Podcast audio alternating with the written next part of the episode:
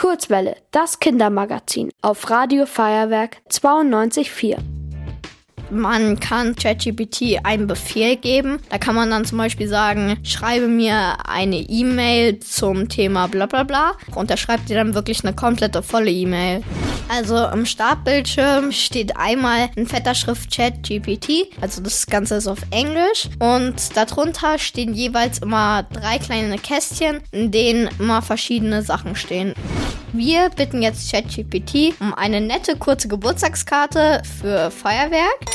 ChatGPT kann gar nicht selber sprechen. Wir haben das mit einem extra Programm, haben wir gesagt, dass es die Texte vorlesen soll. Also das ist nicht von ChatGPT alleine. Also da schreibt er jetzt quasi so wirklich so eine komplette Nachricht und dann schreibt er dahin. Vorderseite der Karte. Herzlichen Glückwunsch, liebe Feuerwerkfamilie. In den letzten Jahren habt ihr unzählige Herzen zum Tanzen gebracht und uns mit eurer Leidenschaft für Musik und Kultur inspiriert. Heute ist euer Tag, um das zu feiern. Partygesicht. Innenseite der. Also ChatGPT hat es tatsächlich geschafft.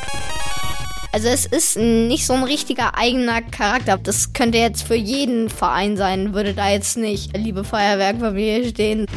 Okay, wir fragen jetzt ChatGPT, beschreibe, worum es in der Sendung Kurzwelle auf Radio Feuerwerk 92,4 geht. Mal sehen. Die Sendung Kurzwelle auf Radio Feuerwerk 92.4 ist eine aufregende Radioshow, die sich der Vielfalt der Musik und der lokalen Kulturszene widmet.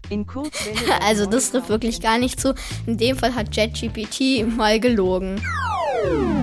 Meine Frage ist, kann ChatGPT sich selber umprogrammieren? Also soll ChatGPT in dem Fall einen Code schreiben, dann hätte man ein fertiges, umprogrammiertes ChatGPT. Als KI-Modell bin ich darauf programmiert, Text zu generieren und Fragen zu beantworten. Ich habe jedoch keine direkte Möglichkeit, mich selbst umzuprogrammieren oder meinen Ich glaube, das Programm will nicht zugeben, dass es einfach das nicht weiß.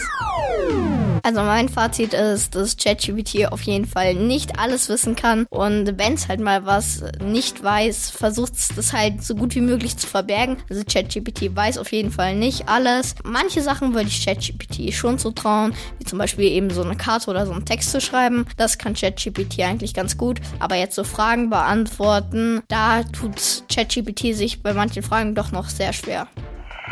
Ihr wollt auch ins Radio? Dann macht mit bei der Kurzwelle. Schreibt einfach eine E-Mail an radio@feuerwerk.de.